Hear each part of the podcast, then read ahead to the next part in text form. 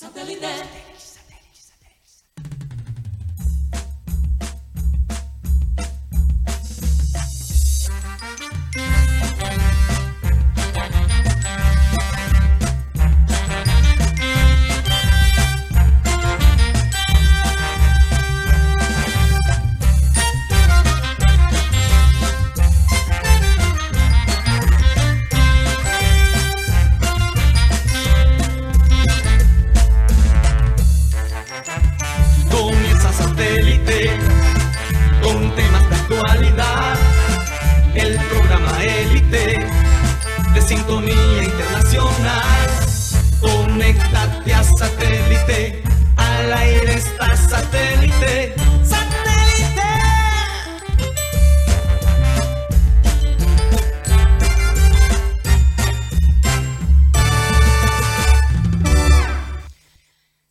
señores, bienvenidos a programa Satélite. Muchas gracias por estar con nosotros.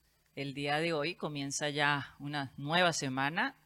Hoy es 8, hoy es 8 de mayo, ¿verdad? Sí. Hoy es 8 de mayo. 8 de mayo. ¿Qué pasa el 8 de mayo? No sé. Eh, eh, lo de la Virgen es el 13, ¿no? La Sí. ascensión de Jesús Ah. es el... La ascensión de Jesús. No, de no, María. De María. ¿verdad? No, ¿cuál es la ascensión? Día de Lo de ascensión. María, es de María venir a la tierra nuevamente. Ah, ok.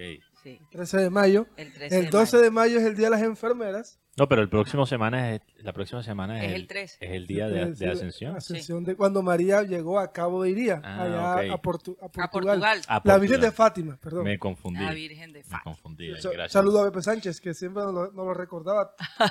Los tres secretos que les dijo a los tres pastores. ¿Cuál era? O sea, eso- El Junior no juega bien de visitante. Uno. Eh, dos. eh, Ay, Mateo, Bolillo favor, Gómez tampoco. es un técnico de Fórmula 1. De 1 a 0 siempre, así. Ah. Ay, Dios mío. Y el están, tercer secreto están no lo han flojos. dicho. Hoy es lunes. Vamos a aprender los Anduesa. motores. Está como viva. No, ni eso. Señores, ¿me van a dejar presentar o no? Bueno, recordarles a los oyentes que transmitimos a través de nuestro canal de YouTube, programa Satélite, a través de todas las otras redes sociales que Mateo se las va, se las va a recordar. Y, y también quiero comentarles y recordarles a nuestros oyentes que a partir de la próxima semana comenzaremos nuestro programa a la una de la tarde. Tengan eso ahí en mente. Una en punto, una en punto. Una, Una sí. una en punto de la tarde. Prepárate, Rocha. Acá se plana, una en punto. Una en Una- punto. Una en la punto. alarma, la, la cabeza, alarma a las 2 y Rocha. 30. Sí, me- pon la alarma de Sí. ahora, Rocha. Si entran a la 1 y 30 ya perdieron 30 minutos No, de información, señores.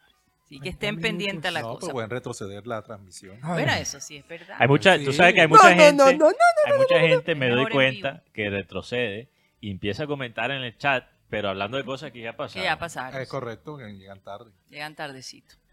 Bueno, eh, Mateo, ¿por dónde más nos pueden ver y escuchar? Eh, eh, Karina, te pido disculpas por mi compañero Gutipedio que ¿Por está sobremodulado hoy. ¿Eh? Eh, también nos pueden escuchar, ¿Eh? ¿Qué? Hoy? Sigue. también nos pueden escuchar a través de la aplicación de radio digital Tuning In, donde estamos como Radio Caribesana. El programa se sube todas las tardes por Spotify. Ahí nos pueden encontrar como podcast con video, ahora con video. Si nos buscan como programa satélite, si escuchas el programa por Spotify, denos cinco estrellas. Eso nos ayuda mucho si nos dejas un buen review, Sí. una buena marcación, cinco estrellas. O si es cuatro. Y si quieres que este programa siga creciendo y que podemos agregar más cosas a- al contenido y, y darnos a conocer más y para que el programa siga a flote, comparte el enlace con alguien que quieres mucho, un familiar, un amigo. Y si no te gusta el programa y si lo quieres hundir, bueno, mándaselo al, al peor enemigo que tengas. A lo mejor te reconcilias con tu, Eh, eh, tu enemigo. No, dile a tu peor enemigo, este programa es del carajo. Si no te gusta, eso también nos ayuda. Entonces,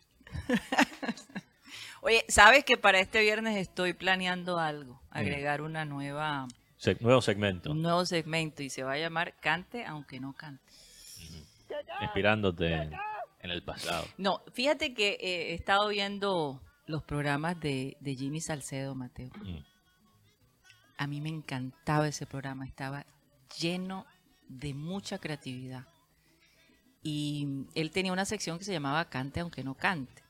Entonces lo quieres resucitar. Lo quiero resucitar un poquito porque, ¿sabes? Viendo el musical, no he visto un musical que se asemeje a lo que fue el show de Jimmy Salcedo. Comedia con música en Colombia hoy verdad. en No día hay no se ve. nada. Mira, ese hombre, Mateo. Y perdóname, pero comediantes que imitan músicos no cuenta. Eso es No, Total, lo mínimo. exacto. Este lanza, este hombre eh, respiraba música. Mm. Tocaba el piano de una manera increíble. Y él tenía un grupito eh, que se llamaba Los Recochan Boys. Sí, Los menos recochan boys. los menos Los recochan. Melo, Melo Recochan Boys. Y les voy a decir algo. Estaba viendo eh, eh, los Recochan Boys y, y- y recuerdo de niña eh, que a mi padre era gran amigo de Jimmy Salcedo y lo invitaba. Entonces, a veces hacían competencia, hacían disque un partido de fútbol y Abel González narraba el partido.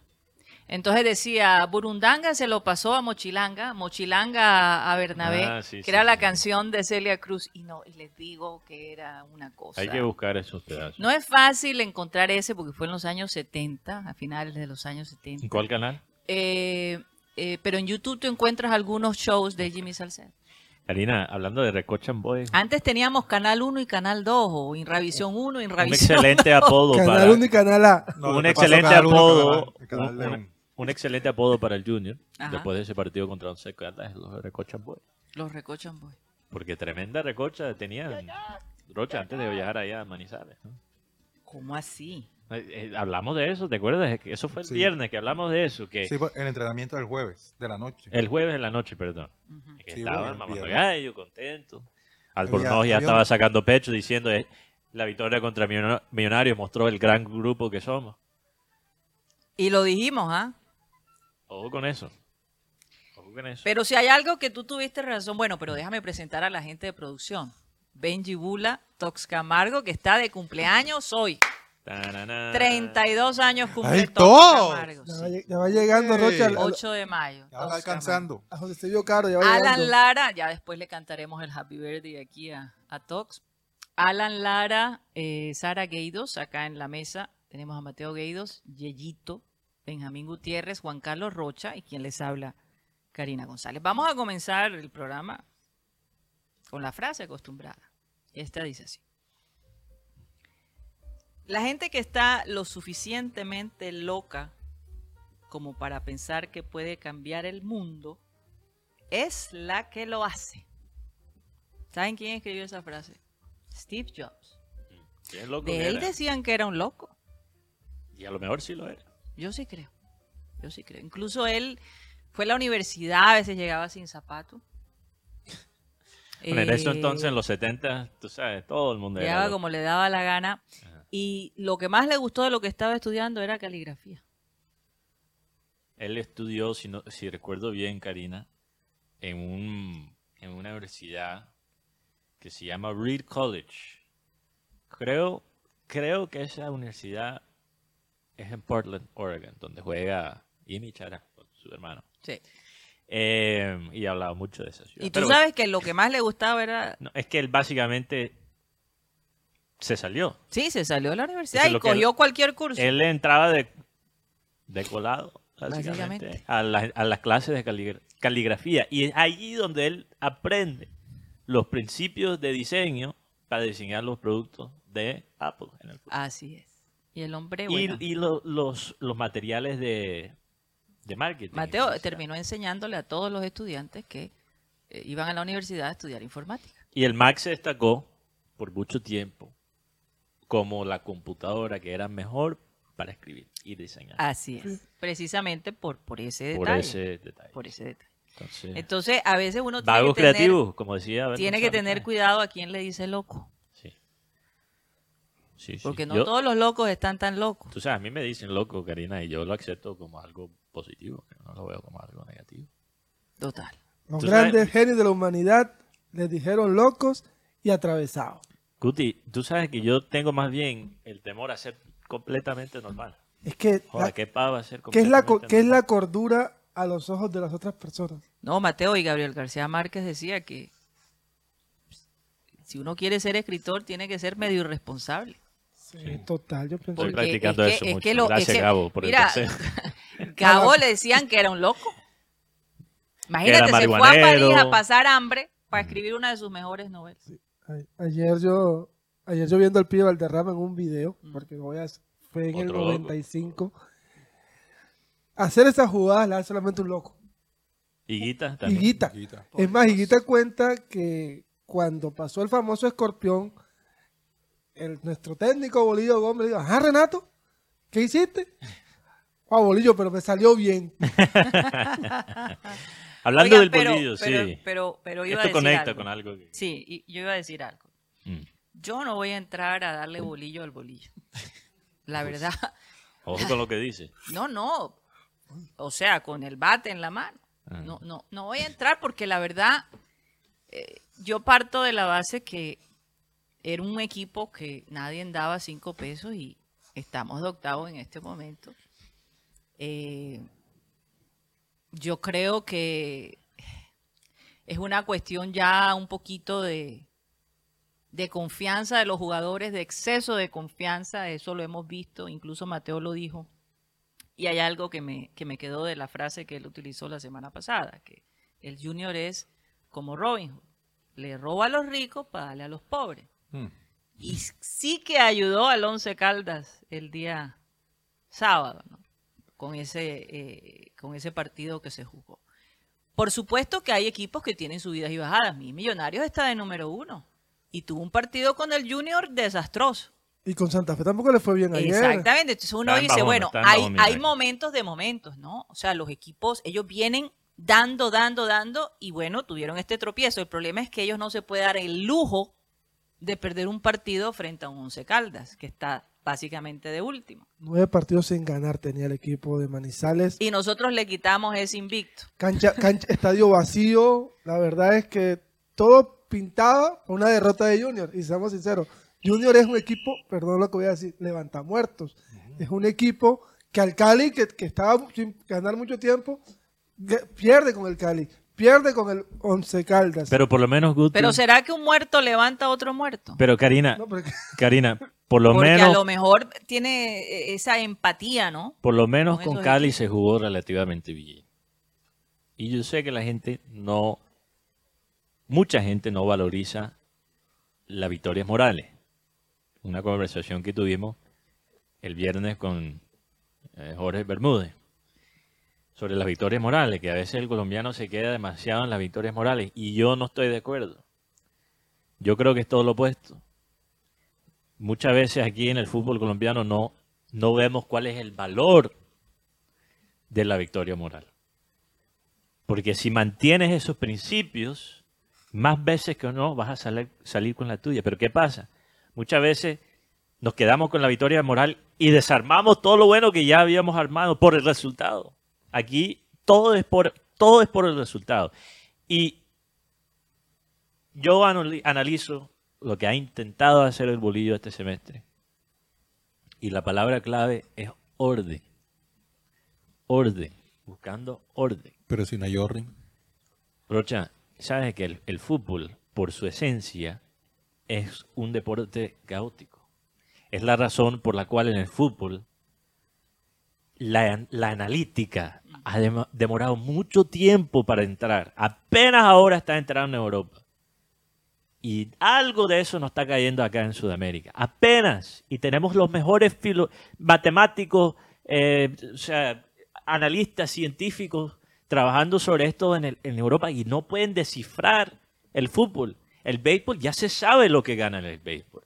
Ya se sabe lo que cómo ganar en el, en el básquet, en el fútbol americano, en muchos deportes. El béisbol sigue siendo in- inentendible. Entonces, la apuesta de buscar orden es valiosa al corto plazo, pero es imposible de mantener. Un equipo que realmente es un equipo ganador es capaz de ganar con orden y cuando las cosas están desordenadas, porque eventualmente te vas a enfrentar con un equipo que te va a desordenar el plan. Sí, claro. Esa es la, esa es la ciencia del fútbol. Y eso le pasó a Junior, ya le ha pasado dos veces. Le ha pasado contra Cali y le pasó contra Once Caldas. Entonces, yo creo que no solo es buscar el orden, el orden nos ha llevado a este, a este momento donde por lo menos el Junior sigue vivo, cuando Sí, antes no había esperanza. Pero para seguir avanzando necesitamos ideas. ¿De dónde van a venir las ideas? Y eso ahí, le podemos criticar ciertas cosas del bolillo, pero eso es ya en el territorio de los jugadores. Y estamos viendo también las limitaciones que tiene esta plantilla. O sea, tampoco, tampoco el bolillo puede hacer milagros. ¿no? Además, el Bolívar manifestó que no entiende cómo jugadores ha llegado a un equipo tan importante con el, como el Junior, porque ¿Como quién, por ejemplo?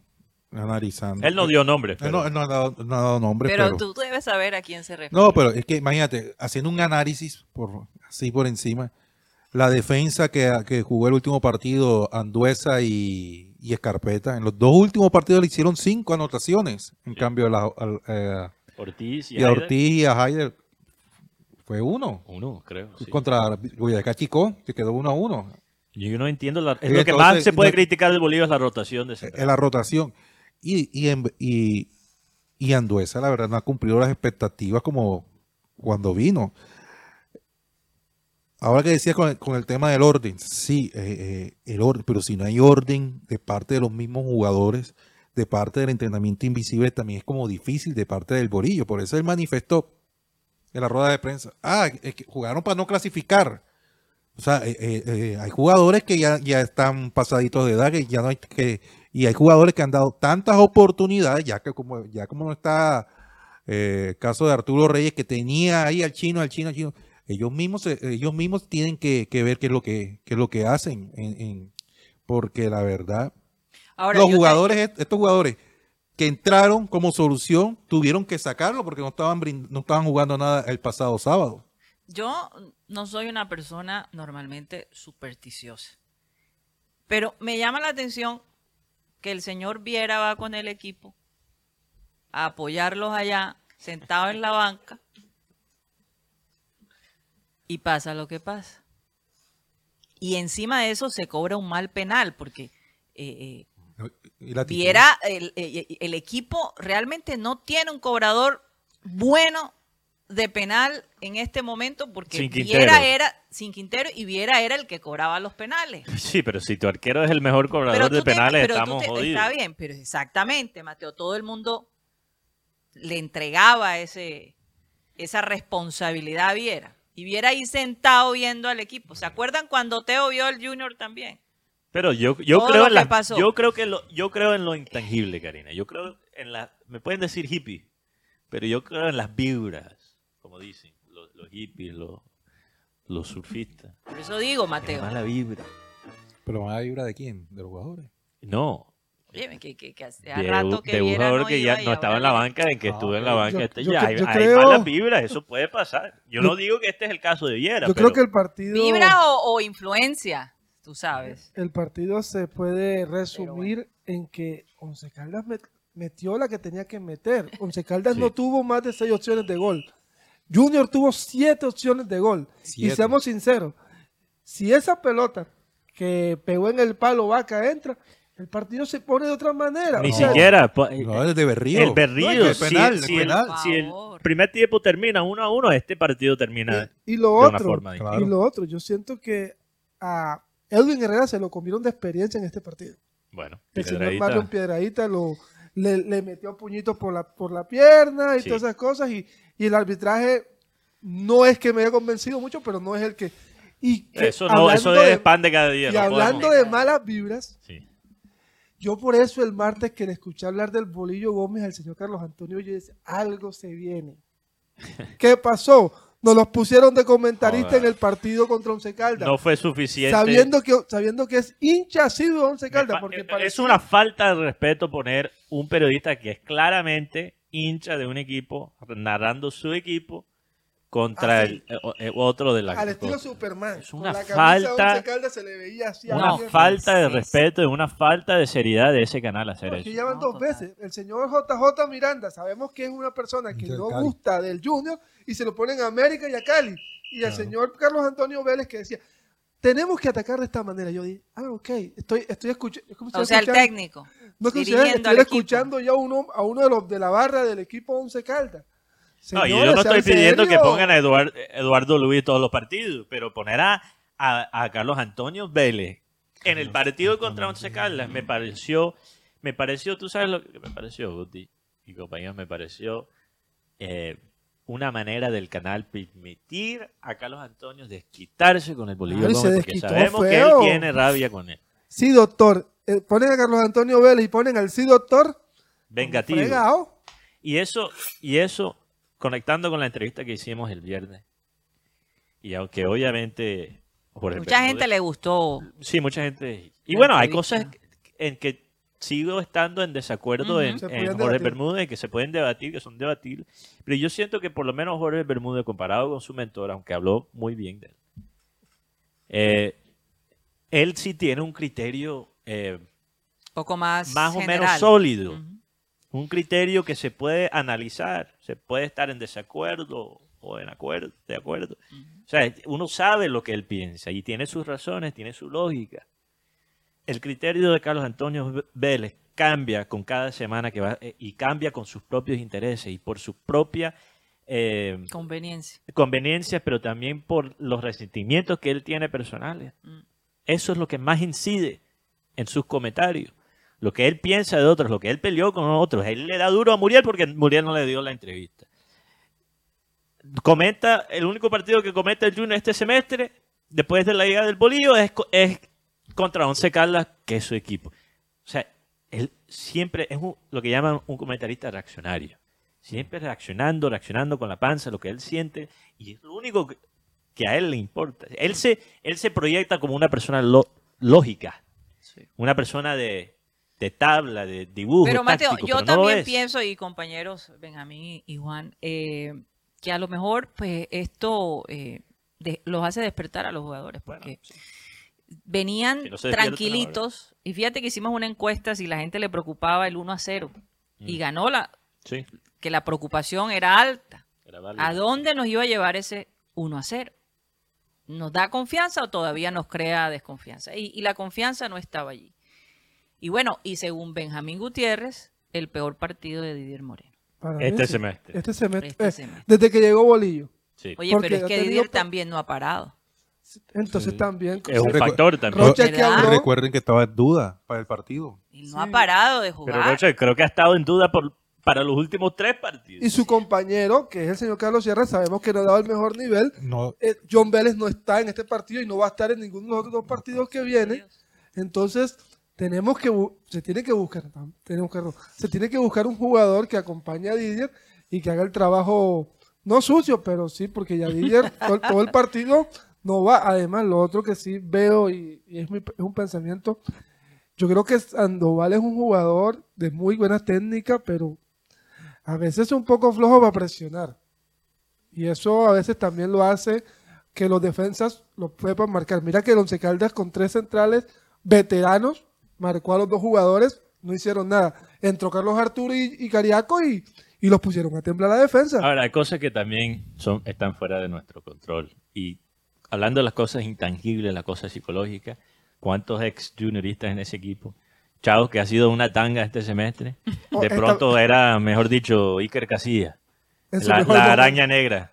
La la- imagínate, o sea, jugó un partido increíble y tapó el penal. que de- El penal de Berrío fue flojo, pero tampoco fue el peor penal de pero, este pero mundo. Sherman Cárdenas jugó un partido agradable Pie- para él. Piedradita, o sea, se vio como el Moreno. piedradita del, del bicampeonato. Dairo Moreno, que, que saludó a, a Sebastián. Bueno, Dairo, yo, Dairo Moreno ha sido de lo poco consistente que ha tenido Once Caldas este semestre. Oye, Rocha, Sí. ¿y qué, qué has escuchado? No, no, de- digo, él ha, él ha sido de los pocos que han sido Siete consistentes. Ah, goles, sí, lleva sí, siete sí. goles. Aunque poco consistente. ¿Qué has escuchado de, de los dirigentes después de cu- ¿Cuáles han sido sus reacciones después de esto? No, lo- lo que Porque pasa- ellos deben sentirse como que, ok, ya estamos ahí y, este, esta cachetada Lo, lo que pasa sábado- es que este fin de semana, Karina, hubo más, tuvieron más con el tema político. Ellos están eh, definiendo un tema político ahí.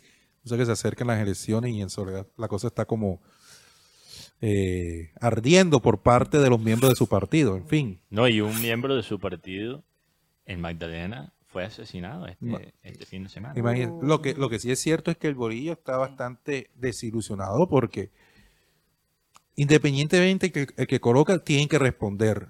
pero tampoco se imaginó esa actitud con la que jugaron el pasado sábado.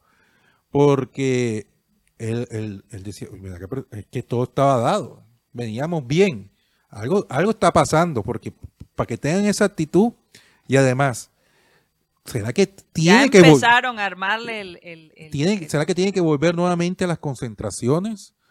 Lo- lo- eh, los encierros? Porque la verdad es, una manera decepcionante como jugó el equipo, como terminó jugando el, el Junior. Porque todos eh, dábamos como la mejoría que, estaba brindando el Borillo Gómez eh, en la parte futbolística. No tanto en la parte futbolística, sino que se veía otra actitud. Porque lo que no está de acuerdo el Borillo fue la actitud que asumieron los jugadores est- este partido. Y más que todo, la manera como pateó el penal Berrío. O sea, independientemente que es la decisión del jugador, pero ¿cuándo fue el último penal que pateó Berrío? Creo que fue el de la final. Claro, el del título. Y no lo pateó de, de- de- de esa manera. Pero Rocha, hay yo gente no que ya sé quiere... la gente porque a mí nada de eso me sorprende. Eh, ellos, eh, aunque han mejorado y están dando todo, tú puedes ver que, que aunque este equipo llega, si llegara a ganar la liga, yo no sé, con este equipo como está, no, No. puedo imaginar ellos competir con otros equipos internacionales. Y por encima, pues, eh, eh, Millonarios, mal que bien, Millonarios se ve fuerte. Sí. O sea, eh, Águilas Doradas. vencer a Millonarios. Águilas Doradas, el mejor equipo de este semestre. Y aún así es un equipo que tiene, mucho, tiene muchos bajones. Eso es lo que está pasando Tiene bajones por Pero es la un falta equipo- de experiencia. Es un equipo de- de- con mucho talento. Es más, yo y viendo... juegan un fútbol, perdón Guti, juegan un fútbol entretenido. Sí, no es, no es ese fútbol que tú dices, cojo la almohada, me acuesto en la cama y me, me tiro a dormir. No. Hay, hay tres equipos que para mí juegan muy bien el fútbol, que son Águilas Doradas, a su manera, Millonarios, y me van a decir, esto es algo que no, no quiero que salga de mi boca, pero va a salir, Nacional. A mí Nacional me está gustando cómo está jugando. Y hay un personaje que en estos momentos nos hace una falta el Junior de Sí, Barranquilla. ¿dónde están los Nelson que- de Osa. ¿Dónde están los que empezaron a decir después de solo dos partidos que Comesaña tuvo la razón? ¿Qué nivel el de Nelson de de Osa. Osa, señores?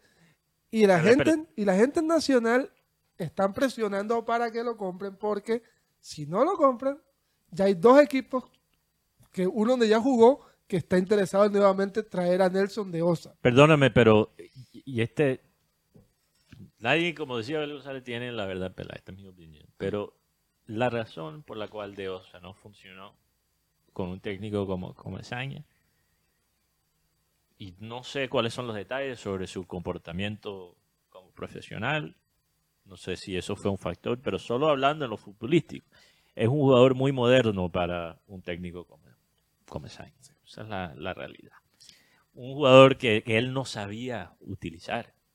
Y no me sorprende que él esté ahora bajo la dirección de un brasilero y está jugando mejor. Lo que pasa es que No, decía- es- no me eso- sorprende, eso- aunque ese Autori también hace cosas que uno puede criticar Pero y no es... le preguntaron sobre el tema de los juveniles. Digo, hay, hay técnicos que no se atreven con los juveniles, Claro. pero a mí me encanta dirigir juveniles. Lo que pasa es que eh, de Osa, cuando estaba aquí en Barranquilla, yo recuerdo mucho que, que manifestaban que era un muchacho que no había pasado por las divisiones menores, que no tenía cancha y no tenía la experiencia, que muchas veces él eh, era muy, ¿cómo, cómo decirlo? Este, eh, muy atrevido, ¿no? Muy entrometido, que a veces, no tanto Que opinaba, opinaba, mucho, opinaba, opinaba, mucho. mucho, y ya le pusieron. Como, lo- jugaba- como jugó en Argentina, lo- se- seguramente le, se- Y, y se es que él no pasó por, por, por el tema de la B, él llegó del Atlético Huila, del Huila enseguida para Argentina, Sí. o sea, no hizo el y eso no la- le gustó a, a los líderes, entre comillas, del equipo. Pero, menores. pero imagínate lo No, que... pero perder esa oportunidad de tener un jugador como de Osa, que en No, este pero también- Pero, también imagina- es- pero es mira el criterio. Rocha. Rocha, mira el criterio.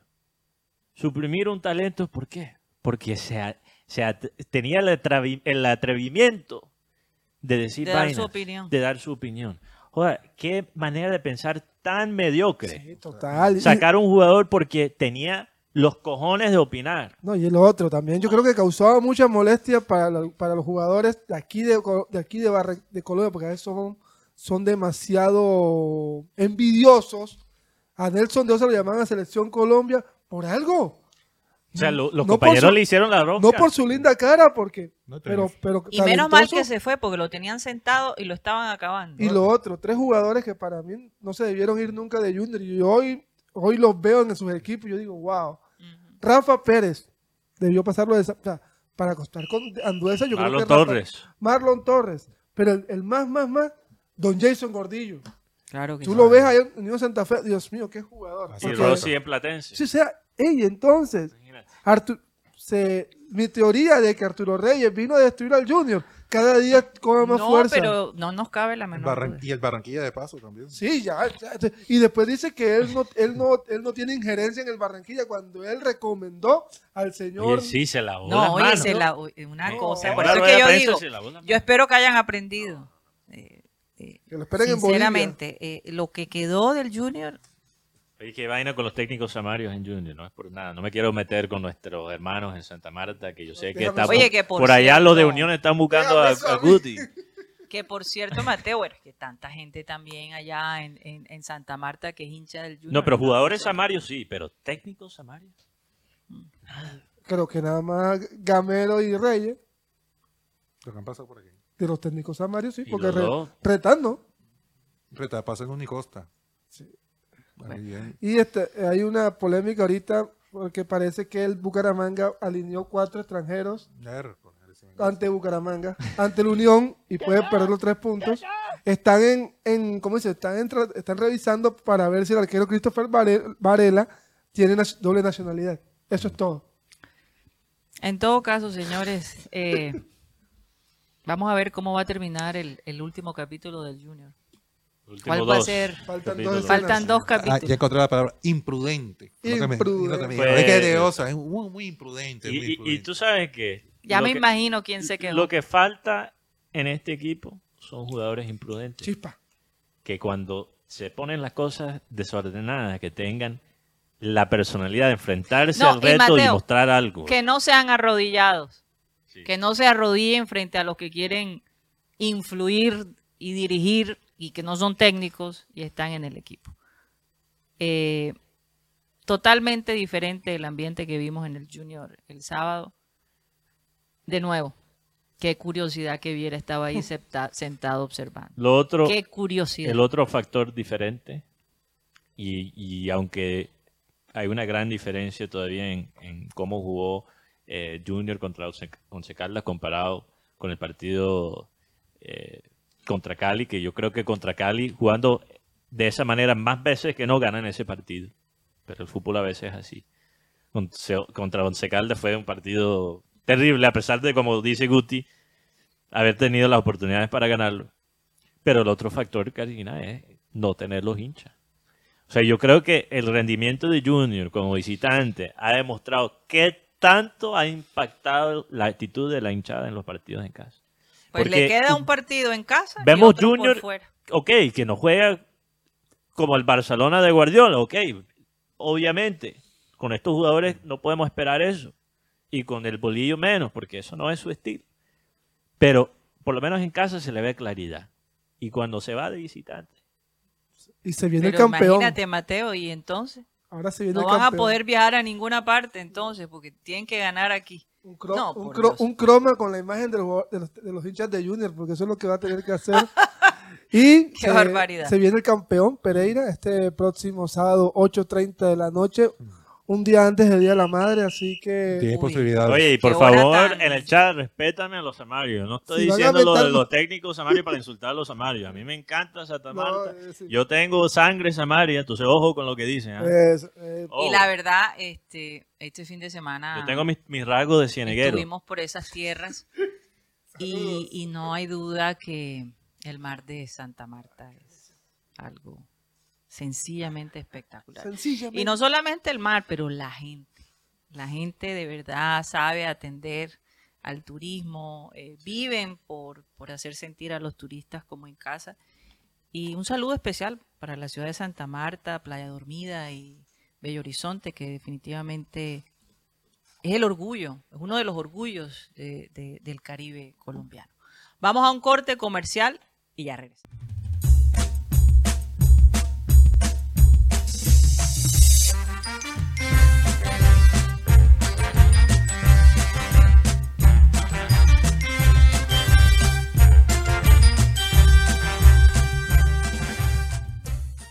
Esto es programa satélite que se transmite desde la ciudad de Barranquilla, Colombia, South America, la capital deportiva de nuestro país. Rocha, y me tienes que contar cómo nos fue, cómo fue el Family Run ah, sí, el Family Run Festival. Fue ayer. Bastante calor.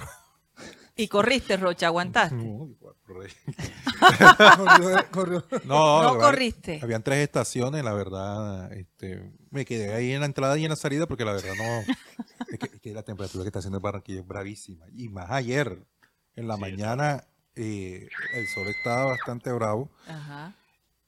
Y en la noche, cuando salí nuevamente con los. La noche estaba fresca. La noche estaba. eh, y- Estaba deliciosa. Y a raíz de esa situación, eh, eh, mucha gente se está resfriando, por eso hay que cuidarse también en, el tema de la temperatura. Oye, y am, yo pasé por el, el malecón en la nochecita, que sentí una brisa deliciosa y, y lo lindo que se ve la aleta eh, iluminada, Sí, de verdad. No la había visto en la noche sí, es muy linda. Eh, y se ve preciosa. Además de eso, ahora hay unos sitios allí para uno eh, sentarse. ¿Eso es nuevo, Rocha, o está No, hace no, rato? No, siempre estaba ahí. La silla. Siempre ha estaba estado allí. No, eh, hay como comederos, pequeños restaurantes. Ah, pero son, son o sea, Ambulantes. ambulantes. No, sí. pero tenían sillas, y mesas y, y tenían algo un poco más organizado. Ah, no, entonces. Es la primera vez que lo veo realmente. Pero por el lado de eso. del, de la areta. Sí, por el lado de la aleta. No, porque yo, yo siempre he estado por el lado de la areta y siempre llegan unas personas con sus carros. No, no, no. Pero es en una área como ya identificada eh, y donde vi gente sentada. Eh, óyeme, qué ambiente tan casi como de una feria de comida Mm. se sentía. Muy, muy rico, de verdad que sí. Que uno en Eh, Barranquilla, si sale de la casa y empieza a explorar, siempre Hay cosas nuevo. nuevas cada vez, te Cada sorprendes día. de verdad. Una de las cosas que más Y me por supuesto, eh, la brisa eh, deliciosa. Es más, yo no sé si de ahí sale el barco este que te lleva, desde ese punto, sale el barco que te da el paseo por el, por el río. ¿Eso todavía existe? La mitad. No, todavía no. Yo quiero hacer unos tours. Porque, ¿cómo que todavía no? No, La, No, la- por el la río, mitad. ¿no? Se llama la mitad. El, El, el, el que sale el que sale por el malecón. Sí, pero sí, sí, eso, eso está funcionando. Sí, claro, eso funciona. Ese, ese es un, ese es un paseo por todo lo que es el río Magdalena. Ajá, La mitad, sí, claro, sí existe todavía. ok. Bueno, Pero me sale- gustaría hacerlo. No sé, no- no, tengo mucha información al respecto, pero les cuento que eh, delicioso, delicioso se sentía el día. Mucha gente caminando. Eh, saludos a Johan Nieto que acaba de reportar sintonía. Ajá. Johan, te perdiste tus temas, tus dos temas favoritos, Yera y Deos. ¿Qué- Saludos, saludos para Johan Saludos Nieto. a nuestra. Oigan, eh, bueno, estamos a nombre también de Unilegal, esta empresa en el Caribe colombiano que tiene estudiantes de último semestre de Derecho para ayudar a gente con problemas legales, por supuesto. Si no sabes cómo normalizar tus predios, qué derechos tienes en tu trabajo, cómo divorciarte, cómo eh, crear una empresa, comprar un vehículo, Unilegal te puede ayudar. Por 25 mil pesos, una llamada de 45 minutos y a lo mejor solucionas un problema que, que te viene ahí molestando de hace tiempo. 324-599-8125 es el teléfono, 324-599-8125, un ilegal. Bueno, titanes, las tiburonas, Dios mío. Eh, Y los oyentes, Los oyentes. Los oyentes. Bueno, los vamos con los oyentes. Sí, vamos con los oyentes primero, por favor. Juan Carlos Rocha. Y después vamos con, con los otros temas que tenemos aquí Sí. preparados. Messi también, por Dios. ¿qué es? uy, Messi, tema fuerte. Liverpool, fuerte. Liverpool, que la hizo una de Junior. eh, Shakira. Shakira, Shakira. Mina. El fin de semana. Jerry Oye, se ganó como la mujer del año. Fernando Alonso salió una La Billboard Swift. la, la, Sí. la condecoró como la mujer del año. Imagínense. Guardianes de la Las Galaxia. mujeres ya no lloran, las mujeres facturan. Guardianes de la Galaxia. El piropo que le echó Maluma. En fin. Milton Zambrano, saludos para él. Jorge Oliveros desde Sabana Larga, Luis Felipe Caballero. Eh, Leonardo Macías desde la ciudad de Cali. Eh, Junior pasa o no pasa, está preguntando. Junior pasa. Vamos a hacer la encuesta para ver cómo están las vibras con los oyentes. Vamos a Sí, la- sí. Hoy es día de vibras. Hoy es día de vibras. Si Junior pasa o no pasa. Lucho Rodríguez, saludos para él. Fernando Huelva, Freddy Noguera, feliz cumpleaños Chuchín, que Dios te dé mucha salud. Yo, yo no puedo creer, hablando de, de Tox Camargo que cumple hoy, yo no puedo creer que yo retiré a Tox Camargo de la vida loca.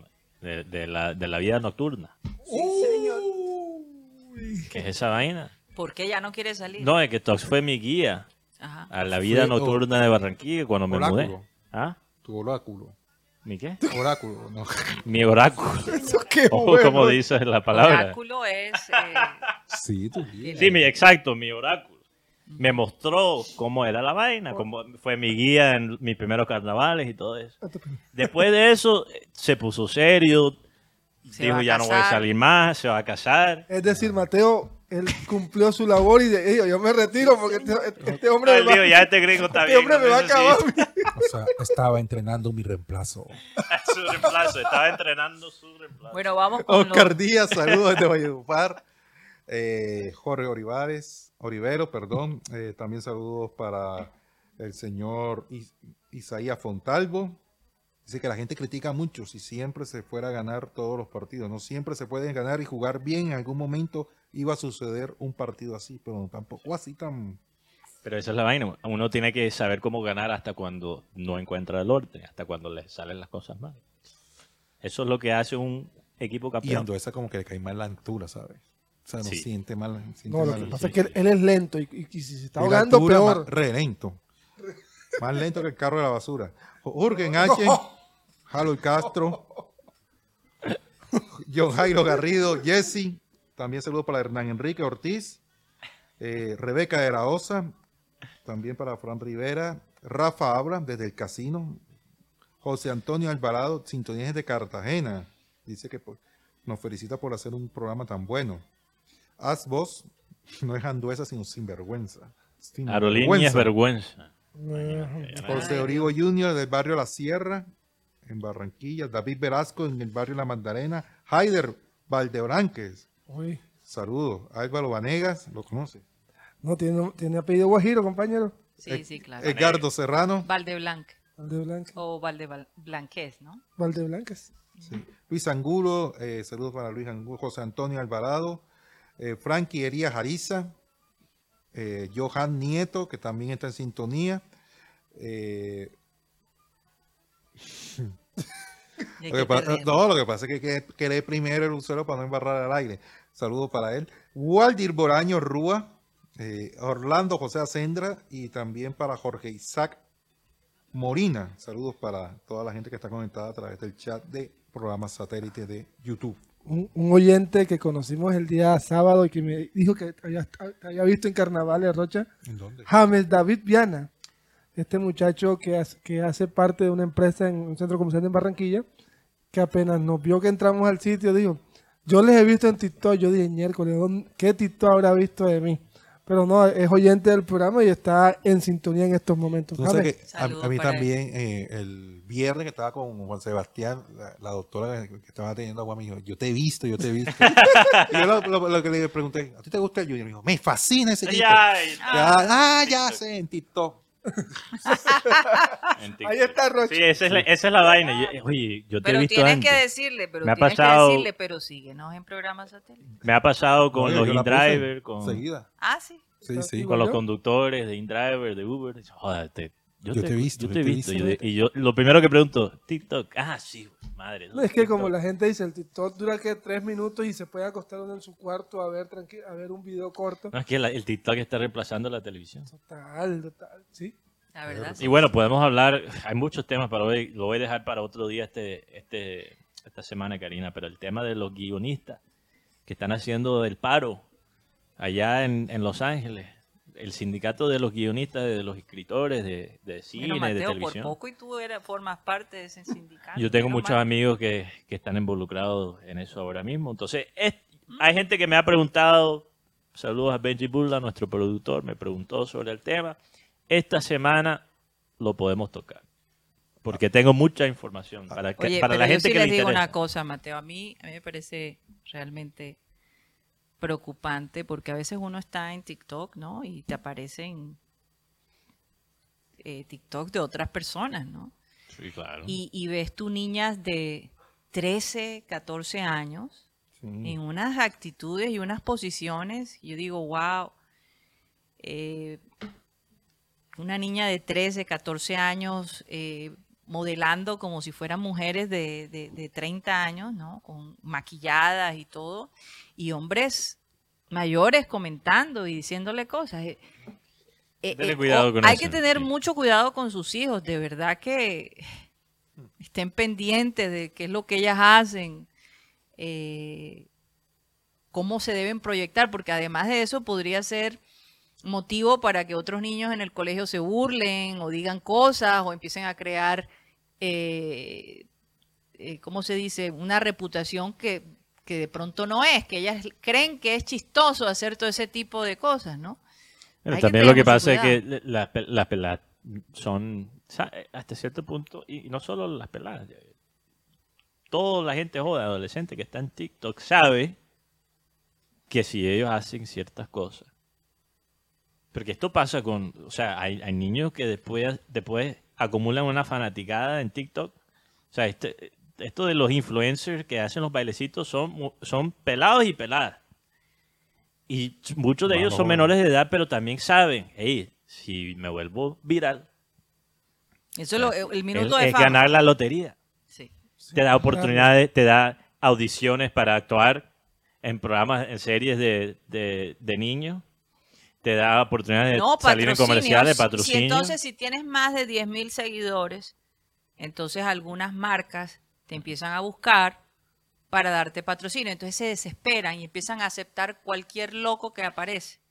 Y además de eso, tienen sus cuentas públicas, que una niña de 13 años, 14 Sí. años, no debería tener una cuenta pública. Yo no sé, es, es mi manera de pensar, obviamente. Yo creo que si podemos retrasar un poquito Depende, el depende. proceso de la niñez de, de- de- de nuestros hijos, hombre, Si tú le ves a tu, a tu hijo, dices, no, tú no vas a llamar mucho la atención, tú estás bien.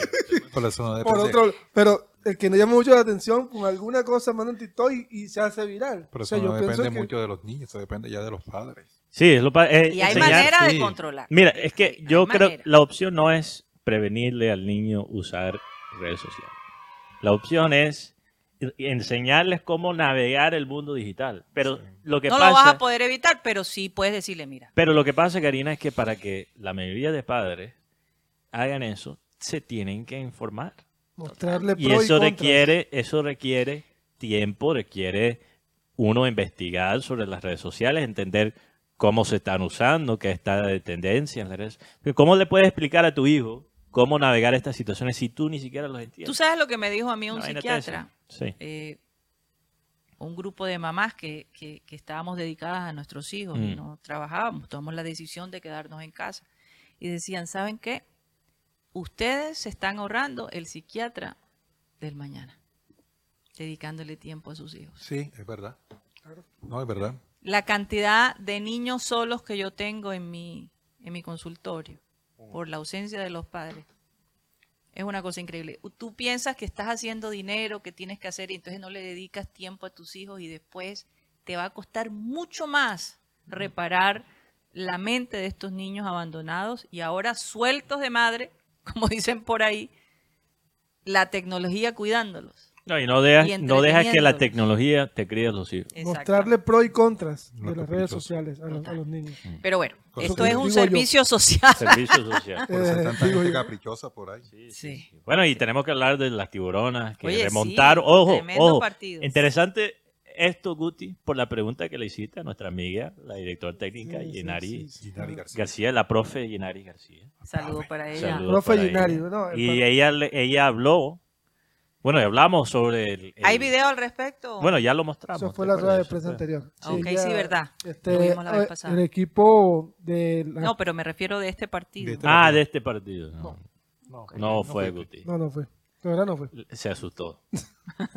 Yenari le regañó. y No, no, no, "Yo no. Lo más". que sí tengo claro es que, como muchas personas, al día de ayer se dedicaron a otras cosas, Mm. eh, pero la- aún así nuestras tiburonas tuvieron la fortaleza de empatarle al líder América, que es, que es como dice, 31 puntos, 10 partidos ganados, un empatado y dos perdidos. Es decir, es un equipo muy fuerte que empezó ganando dos goles por cero.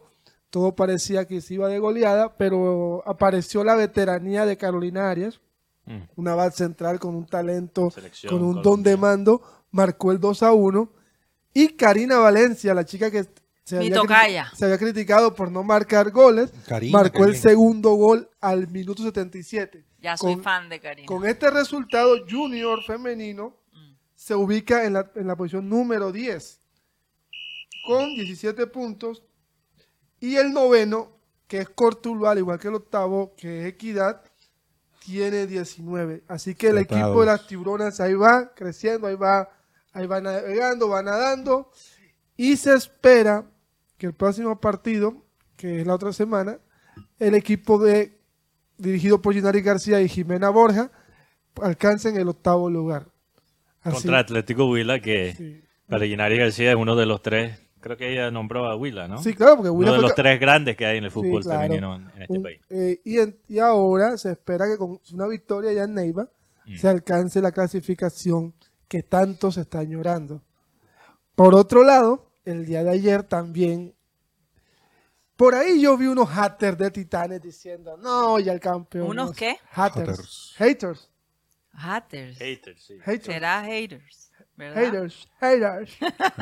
No digo la T porque después, después me Haters. pasa como Alan Haters. Shearer. No, no, no, ahí sí este Guti. Eh, pues les cuento que Ay, ayer el equipo de Barranquilla, dirigido por el cartagenero Tomás Díaz, el profe Tomás, Saludo al profe. se impusieron por 90 a 66 ante Motilones del Norte. Motilones. Sí, el equipo de Cúcuta, el equipo manejado por el complementado Juan Ignacio Laterza, se dio un festín en el tema de triples.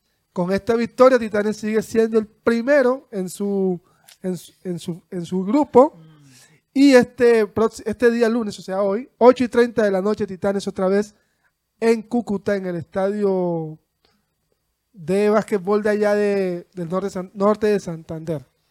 Titanes ha, eh, ha crecido porque ya se ve un poco más la cohesión de equipo. Y también tengamos claro que aquí, sola, aquí clasifican solamente cuatro por grupo. Cuatro por- O Oye, sea, que quería, solamente queda uno eliminado. Y hace rato Titanes no perdía en, por decirlo así, en calendario regular. Ajá. Porque la última vez fue que en el 2020. o Sí. Oye, 2018. Rocha, te veo jugando con el. el ¿Qué- qué- botón aquí- de- No, pero está apagado. ¿Qué, qué, qué pasa? Está apagado. pánico. ¿Cuál, cuál es el pánico ahí? El pánico, el pánico está en España. Sí, señor, pila que lo Uy. ¿sabes qué, Rocha? Vamos a dejar ese tema para la última media hora porque no quiero terminar esta media hora sin mencionar la cosa más chistosa que vi en los deportes este fin de semana. ¿Qué? ¿Qué, qué cosa? Que está muy de tendencia ahora mismo, lo de Borja, en el Ah. partido River Boca. Una de las cosas, si yo fuera guionista y quisiera Ajá. escribir una comedia negra sobre el fútbol Oscura. argentino, yo no Oscura, creo... Mateo. Así se dice. Pueden multar. No, así se dice comedia, Comedia negra. negra, No sí. negra por, por Borja. La comedy. de todas maneras uno no sabe. Bueno, de humor oscuro. ¿ok? Ajá. Peor. Eh, yo no podría inventarme una escena tan perfecta como el gol de Borja y las celebraciones y las peleas que, que ¿Qué se arman. No que yo le La mandé a Tox Camargo La para la gente que nos está escuchando por, por YouTube, que nos está viendo por YouTube. Ahí ves a Miguel Ángel Borja que anotó el penal para ganar el partido en el superclásico, obviamente, de Argentina, River Boca. Sale con una camisa de Dios Sí. y atrás se ve la pelotera que se está armando entre los dos Dando equipos. una muñequera. Y Borja como si nada. Después No, se no. para, se voltea, camina a- a- a- hacia la banca, Abraza de Michelle. abraza al técnico y se va. y los, los cuerpos técnicos los- y las plantillas peleando en, pleno, Fue en una, plena cancha. fue- fue una, ima- fue una imagen bastante dantesca. Como Mira, dicen acá. y, y gracias a Dios, Guti, porque yo, yo no soy muy fanático del fútbol, de la liga argentina, pero pocas veces me pierdo eh, un clásico entre River y Boca. Y fue difícil porque yo estaba entre la Fórmula 1, el Gran Premio de Miami, estaba viendo, Oye, muchas figuras desfilando Sí. por ahí. podemos hablar también de eso, Celtics, Filadelfia, Tremendo partido. en la postemporada. Allá en Filadelfia, que fue un partidazo, aunque mi equipo perdió. Y después tenía River Boca al mismo, los- las tres cosas al mismo tiempo. ¿Cómo hacías, Entonces Mateo? yo le estaba dando la prioridad, eh, los tres en Star Plus, por cierto, vale la pena la cuña, no, no están pagando. Pero es es buena, es buena esa Ok, cuña. yo estaba cambiando, salía de uno, entraba a otro, salía de Qué emoción. Y todo en la misma aplicación, gracias a Dios. Eh, pero gracias a Dios que pasó eso al final, porque qué partido tan Mano. Perdón por lo que voy a decir, pero este, este partido es más nombre, más marketing Sí. que lo que se ve en fútbol. Yo creo que Pero- el Lo único partido- curioso fue el traje de Di Micheli, que Ah, la la- parecía un villano de, de James Bond. Pero, pero hay muchos hinchas de Junior que dicen, "Ah, mira Borja, cómo patea el penal y aquí. güey". Aquí- pero- nos quejábamos pero de los Borja lo penales. quebraba Ay. siempre- Borja siempre los ha, los ha cobrado así. Sí, pero el, el hecho fue Excepto que... los- Pero contra Dibu. cobraba bien. Excepto contra Dibu, que Dibu tiró para acá de la cabeza. Todos los jugadores que han desfilado por el Junior en estos últimos tres años. De una cosa de lo cual me arrepiento es no haber disfrutado más a Borja. Porque yo le di duro, que no presionaba, que a veces tenía sus partidos malos. Te pasó tal. como en la pandemia, Mateo. Eh, no, porque Éramos felices y no nos Y habíamos no me dado había dado cuenta. correcto, éramos felices y no me había dado Y- cuenta. pero les tocó ver a Cristian Martínez Borja después para poder apreciar. a- No, pero es que mira con- contentillo, ahí tienen. No, es que, es que mira, lo- eh, Junior se ha podido cambiar la historia. Es más, estuviese en estos momentos en mejor posición si hubiese convertido dos penales. Uno ante Boyacá Chico y el otro frente al Once Caldas. Pero, y con dos cobradores jóvenes, diferentes. Aquí viene una pregunta. ¿Quién pone a los cobradores? Mi pregunta es, ¿por qué el señor Berrío cobra un penalti teniendo al señor Vladimir Hernández o al señor Sandoval? Porque Sandoval lo ¿O, a San- votó, o Sandoval acaso le temblaban las piernas para cobrarlo? No, pero no le tiembla la... Oigan, Yo no he eh, dicho nada, ¿no? aquí, No, estoy estoy, aquí estoy riendo. unos comentarios que me parecen Eso, acaba de hacer un mov- movimiento. fuera de tono. Eh, lo que Linda Caicedo haga en su vida privada no debe importarle a nadie. Sí me gustó el comentario de hermano Enrique Ortiz que dice, de Micheles parecía chofer de carro fúnebre. de Cochofal. que- No, no, no, es que No, están, yo vi cuál, yo vi están cuál. diciendo que Linda Caicedo salió del closet. Eh, y entonces hay, hay otro... No, no, a estoy ser de acuerdo. Lo que Eh, ella qué falta de respeto, por Dios. Además- O sea, no si, se le eh, puede si- si fue... eh, Lo que debería estar haciendo noticias, Linda Caicedo, es el gran momento que ella está Por mostrando. favor. Gran A momento. los 18 años. No, Más bien, si se sienten mal, hombre, en vez de burlarse, oren por ella, por su familia, por, No. por su o sea, bienestar. ninguno de, ninguno de, lo- de los oyentes. Deseenle lo mejor. Y perdón lo que voy a decir, nadie se preocupó cuando ella no tenía para comer. Nadie se preocupó. Ahora se preocupan porque eso no sea. Eso es, eso es su vida y uno no puede meterse ahí. Oiga. Lo que sí hay que hablar es que está jugando muy bien con el Real Madrid. Y femenino. lamentablemente, Guti, y lo, lo vi con la muerte de esta exjugadora, Angie Balbuena. Angie, eh, exjugadora de Millonarios, si sí, no estoy millonario, mal. sí. ¿Qué, qué vaina que la futbolista femenina sale en las noticias cuando algo malo, Malo le pasa, pasa, pero sí. cuando están haciendo cosas buenas, ni por ahí. Entonces yo, Ese- yo Esa es la doble moral, el sí, doble estándar. lo que ella haga en su vida aquí. personal es tema de ella. Ella vive un país en ese sentido mucho más eh, liberal que Colombia, esa es la realidad. Y si ella lo puede hacer, pues, que lo haga. Problema de ella. Problema, o sea, su vida personal. Y no debería impactar nuestras opiniones sobre lo que ella hace en la cancha, porque lo que está haciendo en la cancha ahora mismo es bárbaro. Una velocidad que Total. tiene Linda. Óyeme, em, la Fórmula 1 Ujú. se vio a Shakira con Tom Cruise. ¿Será que va a trabajar en una película? Misión imposible. no, ¿O eh, va a Waka- ser el- Waka el- Waka. la banda sonora de... No, no, imposible. no, Yo- eh, Waka imposible. pero es que yo estaba leyendo, Karina, que no es la primera vez que se ven juntos. Pero serán amigos. Mira. ahora que llegó a Miami, Yo eh, te voy a decir algo. mira. Shakira es una chica eh, muy esa- mira, ¿y quién llegó ahí? cristiana, muy cristiana, ok. Eh, ella, eh, con esto de la centeología con Tom Cruise, no creo que, que encaje, porque este señor pues ya tiene fama de, de controlar a sus Bueno, esposas, de vaina a ver a sus hijos. Karina, eh, perdóname. Ay, no, Dios. la, mío. la- no te- tú siempre me dice que yo te daño las cosas, pero eh, yo creo que en su vida personal Shakira puede ser cristiana, muy religiosa, muy espiritual, pero digamos que si estamos hablando de la religión, no de la espiritualidad y la vida espiritual de uno, sino de la parte religiosa, Mm. ella se tuvo hijos con una persona sin casarse, que por lo general no es algo que la cristianidad, digamos, Pero yo no estoy hablando, yo lo que no estoy, yo no estoy hablando de, de, de los principios ni, ni- No, yo sé. estoy hablando de su de, de la fe. Yo no estoy diciendo que eso esté de mal, sino que digo, yo, qué tan cristiano era Gerard Piqué. No, no. Entonces no sé si eso Es es, tan importante para ella, que Es su posible, pareja es sea. posible. No. Pero, También. pero, este, eh, pues, las escenas que vi no la vi como en un plan amoroso. No, no, no, Sí, lo que- yo lo Fue que algo más Pero, como pero, de- eh, eh, es que ellos llegaron juntos. Iba a decir Oye. Shakira. Ellos llegaron Ah. juntos, Karina. Oye, pero qué chévere, o sea, Mira, y ese- conocerlo de Tomo. Él es un tipo interesante, ¿no? Como para charlar. Hombre, imagínate, Tom. Pero- pero- pero la- tiene la actitud- Fórmula 1. La actitud del niño es como si estuviese celoso. Por lo menos, pon ahí el video. Todos, Ese, la ese quién es? eh, ese es El mayor. mayor. Sí. Que, mira? ah, pues como estaba muy Le- entretenida, le dañó. entretenida con la conversación, entonces, ahí como- marcando su terreno. Caso típico. Sí. Marcando su terreno. Sí, Tom Cruise se voltea como peladito del carajo. Ah, Tú lo ves como la, sí. la pelea Mira, mira, mira, tapándose la cara. y la- la- Ah. Mira, tenga después la ahí él se voltea como joda. Ah, sí. Viste, mamá. Tenemos que buscar un alguien que, que entienda el lenguaje. Oye, pero de también labios. que eh, eh, tú sabes lo que es uno crecer viendo a Tom Cruise en, en- en las 60. películas. Que tiene 60 Todo, años. todo, sí, claro. Eh, todo, y, y tenerlo ahora de, eh, de amigo y charlar con él. Y, no. Sería como yo salir con Sofía Vergara después de haber crecido viéndola en Modern Family. O de pronto le estará diciendo a. Shakira, Shakira, ¿no te gustaría salir de pronto en mi próxima misión imposible? O al menos para que nos cante. Tírate de un avión conmigo. Yo pienso que la cosa es más, Pero- eh, eh, además porque Tom Cruise ya no se ve como Tom Cruise. ¿no? Joder, Tom me da una risa. Tom Cruise. Pero ellos llegaron juntos al, al evento, a la, a- Ah, a la son carrera ayer. amigos, Ojo, ojo, que nos van a decir la red. Eh, Ay, van a ¿qué pasó? boletear. ¿Qué? Informarnos. pero lo- tú sabes no lo chistoso.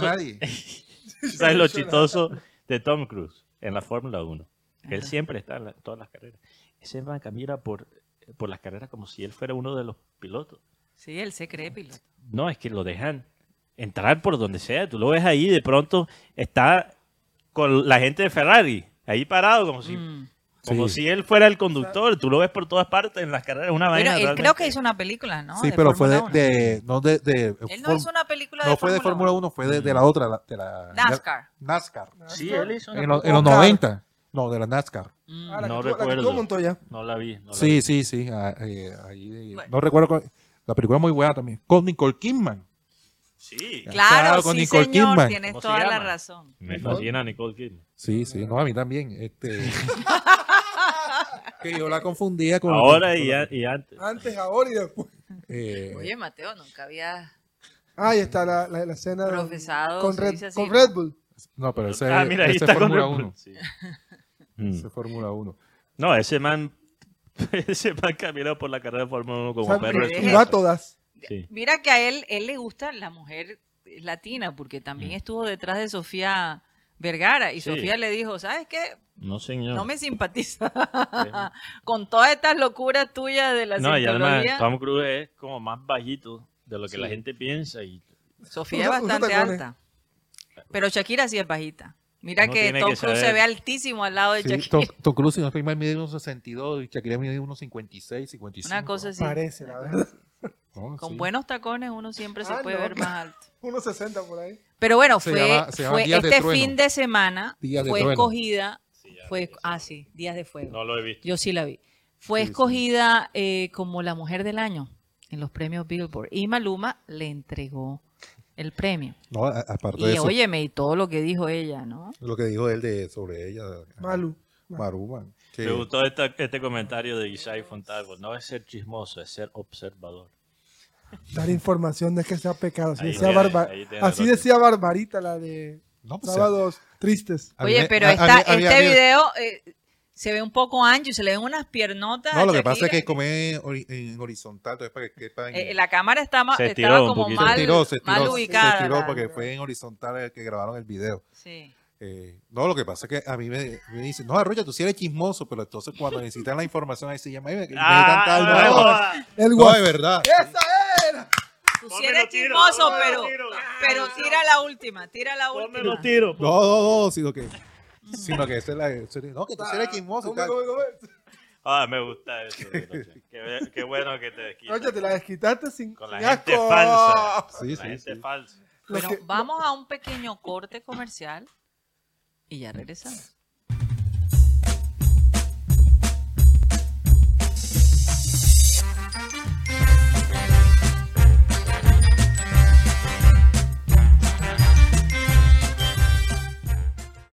Esto es programa satélite que se transmite de manera digital a través de nuestro canal de YouTube, programa satélite. Y bueno, próximamente también en Facebook regresamos a, a esa plataforma que, anunciar.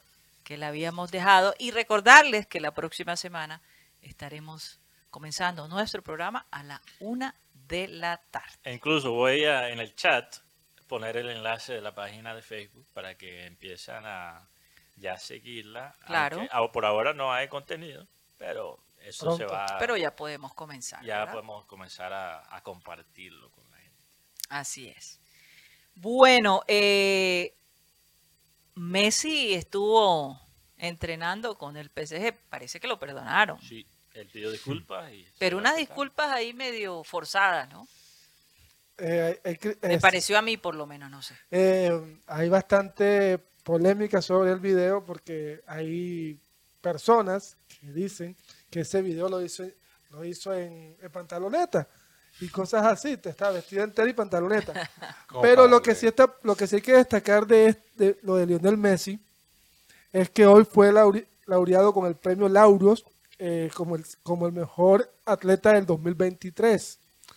Este premio lo, lo disputan los diferentes campeones y, y jugadores de, diferen- de diferentes deportes y por eso Messi se lo ha ganado dos veces, 20 y 23.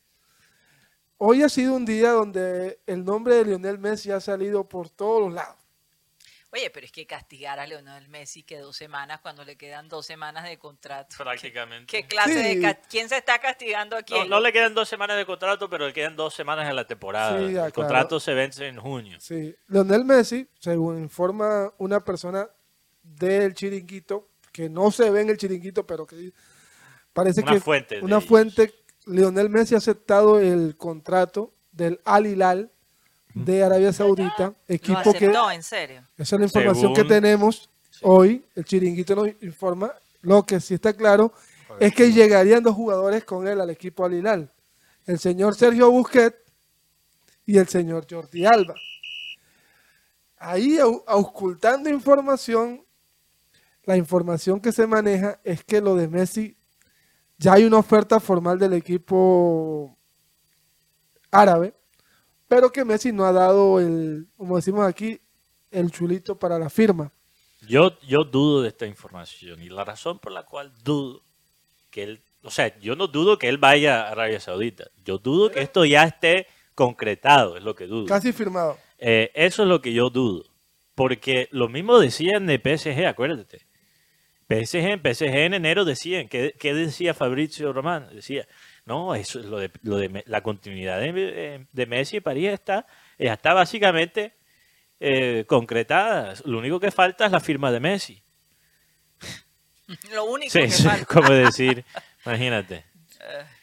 Tenemos la boda armada, pero falta el, pa- el padre, falta Oye, el novio. Mateo, Ah, eso, me, eso, me recuerda a mí aquí y esta es una historia que, que estamos eh, investigando y vamos a, a- a empezar a, a filmar de algunos sitios que donde se venden vehículos. eh, Ah, eh, unas que- estafas. eh, sí, que, que las personas dejan a consignación su, su, su vehículo. no Aquí en la decir- ciudad de Aquí en Barranquilla. la ciudad de Barranquilla. eh, la empresa vende el- el artículo, por decirlo así, y resulta que eh, eh, no te entregan la plata enseguida, sino que se quedan con ella en el banco por un tiempo y encima le entregan el vehículo a la persona que la compró sin la autorización de los dueños. Del, el dueño. Yo les anterior. tengo, les tengo ahí pendientes una historia que si es verdad, pues vamos a, a llevar cámaras y a mostrar, porque es un total abuso hacer esto con eh, propiedades que no son de ellos. Eh, y esto se ve mucho más de lo que la gente se imagina. Y estamos viviendo, hemos sido testigos de una situación que si, que si no se arregla, lo vamos a hacer público. Eh, Karina, pero regresando a lo de Messi, yo dudo de esta información, como ya había mencionado, y quizás esta es una teoría conspiratoria mía. Dudo esta información porque viene de una fuente muy cercana del Club Barcelona. Yo pienso que este, este interés de Barcelona a través de la prensa, a través de los medios, en las ruedas de prensa de Xavi como técnico, para mí ha sido un show mediático completamente, por dos razones. Primero, para desvi- desviar la atención del hincha del Barça, eh, para distraerlo, para que no se enfoque mucho en la controversia sobre el Barça y sus relaciones con los árbitros. Uno. Y dos, porque si uno analiza esta situación, yo creo que para el hincha de Barcelona es más fácil digerir que Messi se vaya a Arabia Saudita para ganarse una millonada que pensar que Messi, por no poder ir al Barcelona, va a llegar al Inter de Miami, a los Estados Unidos, a la MLS, que lo ven obviamente como una liga muy, muy por debajo de la liga española. Sería una verdadera vergüenza. Pero opino yo que el Barça nunca tuvo la manera de, de realmente contratar a Barcelona. Y ellos lo sabían. Esto ha sido todo un show mediático. Entonces, ¿qué di- ahora, ¿por qué sale una fuente cercana al Barça, especulo yo, a decir que lo de él está concretado con Arabia Saudita? Por eso es lo que acabo de decir. El, fanático culé va a decir, bueno, ¿qué se puede hacer? No podemos competir con la plata de Arabia Saudita. Como piensan muchas, o sea, le- yo creo que a cualquier fanático de, de Europa le, le pasa lo mismo. Por lo- bueno, eso es Arabia Saudita, obviamente le puede pagar 400 millones y 500 millones al año. No podemos competir con eso. Pero si él termina yéndose, es una apuesta riesgosa, porque si él termina yéndose a Inter Miami, a la MLS, yo no creo que los hinchas de Barcelona se lo van a perdonar a- al club. Sí. Sí, Entonces, que- por eso hay que pensar de dónde viene la noticia. Y perdóname, a mí me encanta el chiringuito, me parece un programa muy entretenido, pero si estamos hablando de premisa, Yo- si estamos hablando de, de humo, no tienen el mejor historial. Sí, yo lo que- Porque si no, hoy en día Mbappé estaría en el Real Sí. Madrid. Yo lo que pienso es que aquí se converti ha- habría una nueva, una nueva batalla entre los Messi lovers y los Ronaldo lovers. Porque Messi se va a los 35 años a, a allá a Arabia. Cristiano se va a los 38. Entonces se acabaría o empezaría una nueva polémica.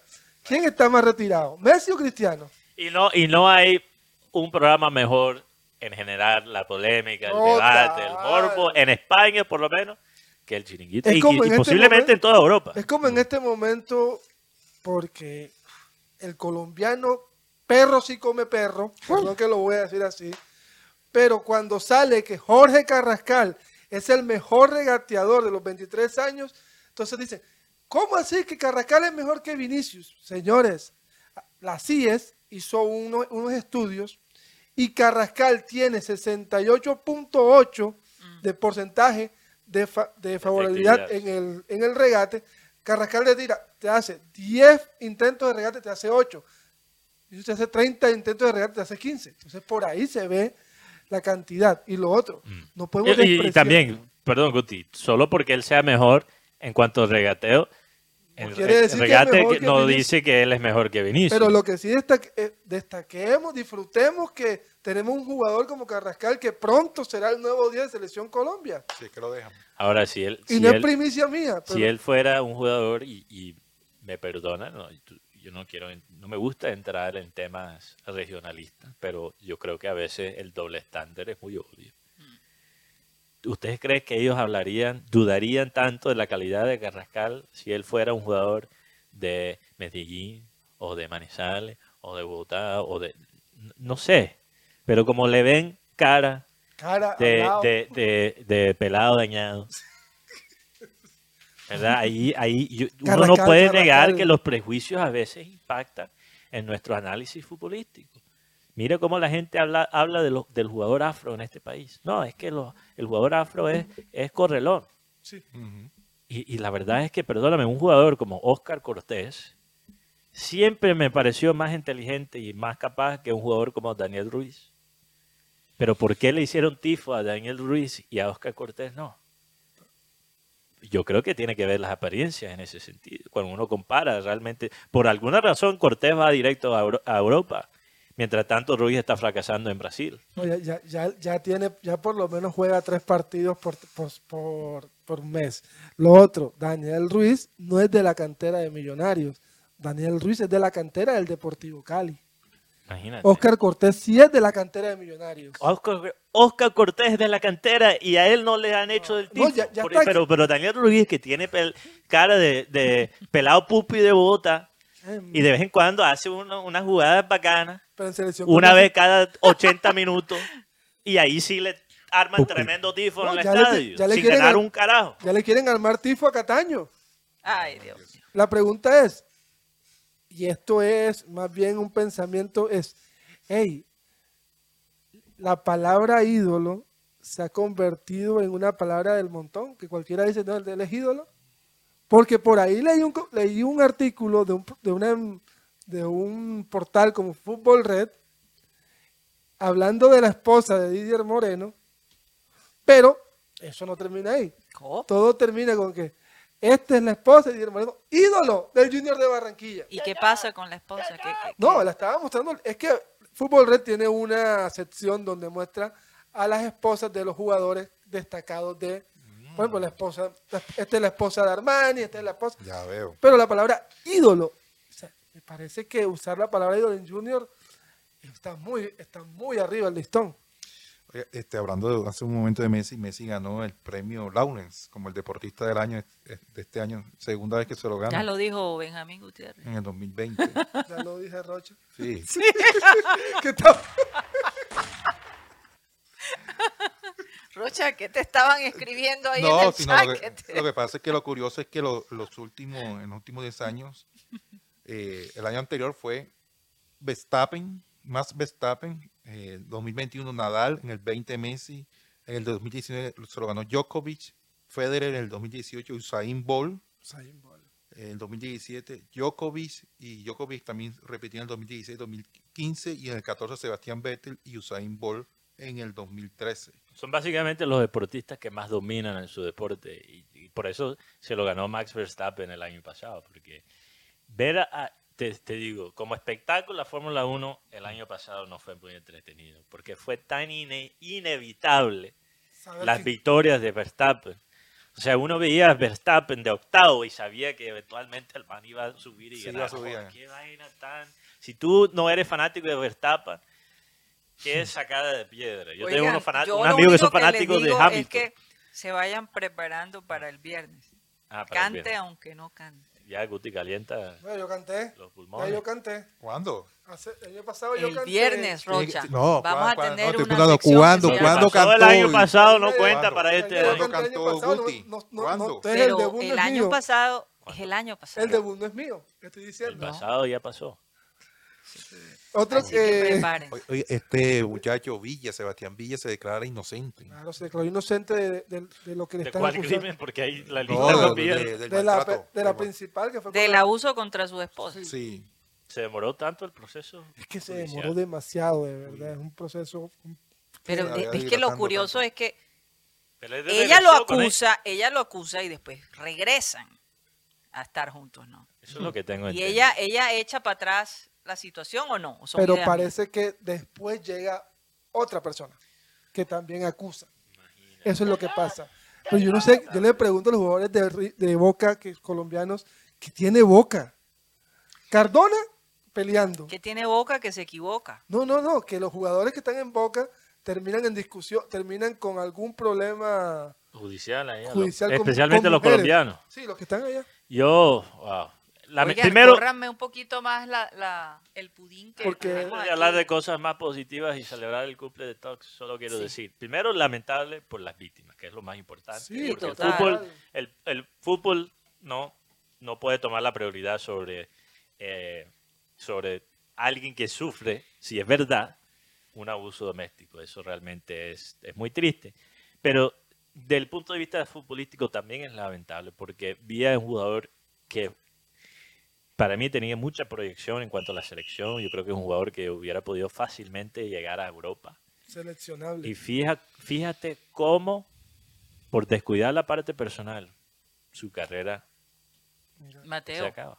no te quiero interrumpir, pero las velas No, cada yo prefiero hablar de otra cosa. Cada vez más chicas las velas. Las velas. que Tox Camargo, vamos a cantarle el Happy Birthday to you. A ver, No queremos ¿dónde lo pudir que sabe poner vela. acá? De este lado. Cuidado. cuidado. Acá, acá, doctor, siga. Acá está Tome, tome, doctor. Tox Camargo, que tiene un tre- una tremenda voz. El- Hola. Hola, buenas tardes. ¿Cuántos años? 32 años. 32 mayos en mi vida. 8 de mayo, qué interesante. Bueno, eh, vamos a cantarle rápidamente el Happy con- junto con los oyentes. Ahí va. Uno, dos, tres. Ah, En español, español, señores. ¡Feliz!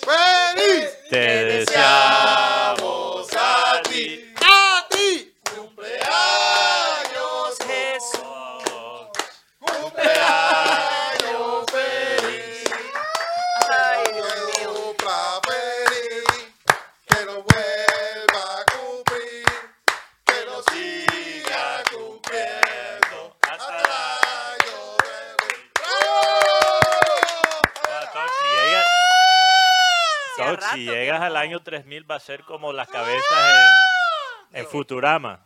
Ese muñequito, ustedes lo han visto. Sí, sí, sí, sí. Eso es en el año 3000. Miércoles. No, pero Tox. Cuidado, me quemas la tarjeta azul, que es la que más uso. Tox Camargo, la azulita por si acaso. Bueno, un aplauso para ti, Tarjeta gracias azul. Por tu trabajo, Tox, de verdad que sí. Sigue así todos. Grande, grande, Bueno. grande, Tox, grande. Ahora ustedes nos van a disculpar, sobre todo los amigos que están allá en Estados Unidos, en Europa, en Asia, en todos Vamos a lados. de esta torta. Las torticas que torta. los El pudín. de Barranquilla son realmente espectacular. Nosotros tenemos tantas opciones aquí, Tanta variedad tanta variedad. De verdad es difícil a veces escoger. Pero bueno, aquí vamos a, tener un momento de entre familia, la familia satelital. Muchas gracias por haber estado con nosotros. Les recuerdo nuevamente que el programa a partir de la próxima semana estará comenzando a la una de la tarde y terminando a las 2 y 30.